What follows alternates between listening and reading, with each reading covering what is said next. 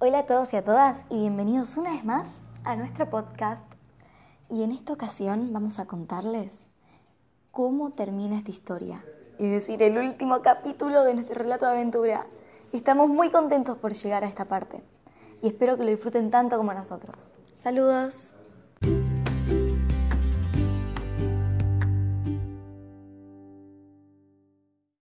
Ahora, todos reconciliados, deberían pensar una forma de salir de la isla y decidieron descansar para recuperar fuerzas.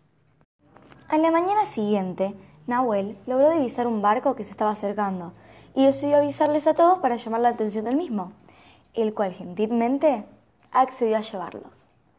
Al regresar a su país, luego de toda su aventura, tomaron la decisión de irse a vivir juntos, ya que sabían que ninguno se iba a juzgar entre sí.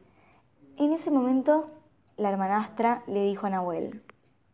Últimamente te comportaste como un héroe, ya que no muchas personas logran aceptarse tal cual son, pero vos lo lograste. Eso es muy valiente de tu parte y lo admiro mucho.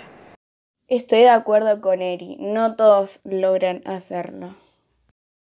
Es muy importante que me digan eso. Gracias. Todos se abrazaron y se dirigieron rumbo a su nuevo hogar. Pero Nahuel no quería quedar enojado con su familia, así que decidió ir a visitarlos un mes después de lo sucedido. Al llegar a su antigua casa, Nahuel se sentía muy inseguro y nervioso, pero sabía que tenía que hacerlo. Cuando sus papás lo vieron, lo abrazaron inmediatamente. Le dijeron que lo sentían mucho y que querían que regresara, a lo que Nahuel respondió. Solo voy a perdonarlos si aceptan quién soy, ya que no voy a cambiar. A lo que la familia responde que ya lo aceptan.